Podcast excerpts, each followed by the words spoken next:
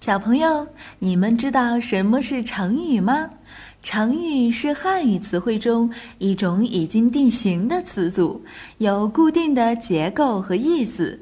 成语的背后有很多有趣的故事，了解这些故事有助于理解记忆成语。万能的一休哥总是停不下学习的脚步。这不，这一次他就来到了成语王国，为小朋友们讲述各式各样的成语故事。还等什么？快来听吧！不可救药，小朋友们是不是生了病吃药就会好？那有没有吃药也治不好的病呢？西周王朝到了后期，奴隶主贵族日益腐朽，不断抢劫百姓，发动战争。周厉王当政时，不但没有变好，反而对百姓的剥削压迫更加严重了。他不许百姓去山上打猎，还派人监视他们的言行，谁在背后说他坏话，他就把谁杀死。人民忍无可忍，到处有人起来反抗，周王朝的统治也越来越不稳固。眼看周王朝政权就快没了。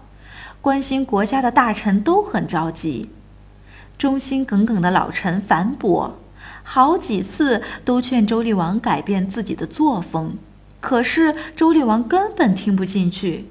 一些权臣也嘲笑樊伯，说他太把自己当回事儿了。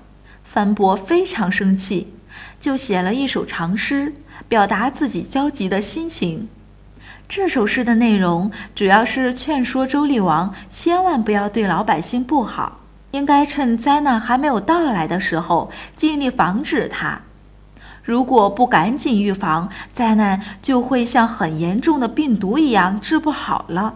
果然，几年后，百姓们再也无法忍受压迫了，就拿起武器冲进王宫，把周厉王逼走了。西周从此衰落下去。小朋友们，我们在发现别人的错误后，一定要勇敢地指出他的错误，帮助他改正错误，否则到了不可救药的地步就晚了。